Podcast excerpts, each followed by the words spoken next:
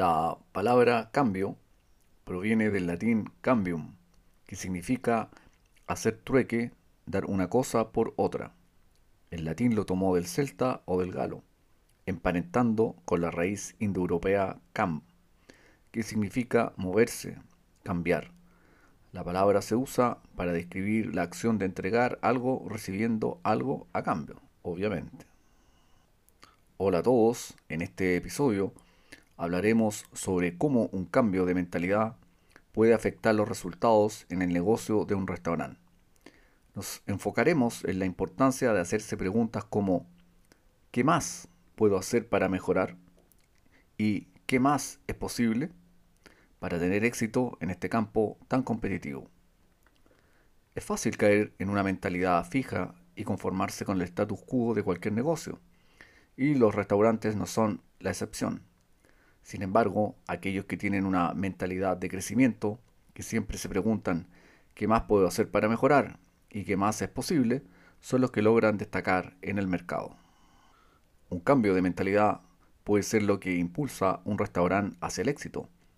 En lugar de aceptar lo que es, es importante cuestionarse continuamente y buscar formas de innovar y mejorar.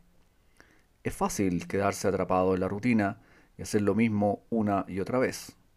Pero esto no llevará a ningún lado.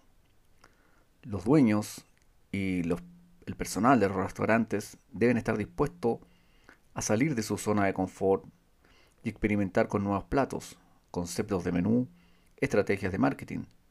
También es importante estar al tanto de las últimas tendencias en el mundo de los restaurantes y adaptarse a ellas para mantenerse relevantes y atractivos para los clientes. La mentalidad de crecimiento también se aplica al personal. Es importante alentar a los empleados a buscar formas de mejorar sus habilidades y desafiarse a sí mismos. Los empleados que se sienten apreciados y valorados son más propensos a trabajar duro y hacer un trabajo excepcional, lo que puede llevar a una mejor experiencia del cliente y mejores resultados para el negocio en general. Así que aplícalo, no lo olvides. En resumen, un cambio de mentalidad puede marcar la diferencia en el éxito o el fracaso de un negocio. Sobre todo en los restaurantes, donde muchos cierran y abren, lo estamos viendo constantemente.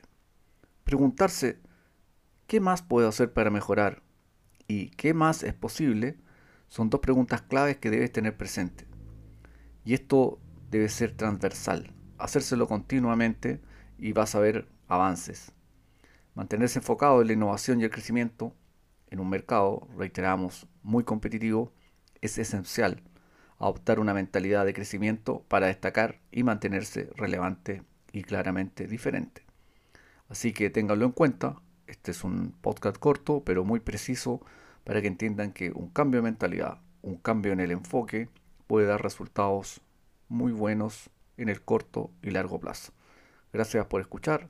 Nos estamos escuchando en un próximo podcast.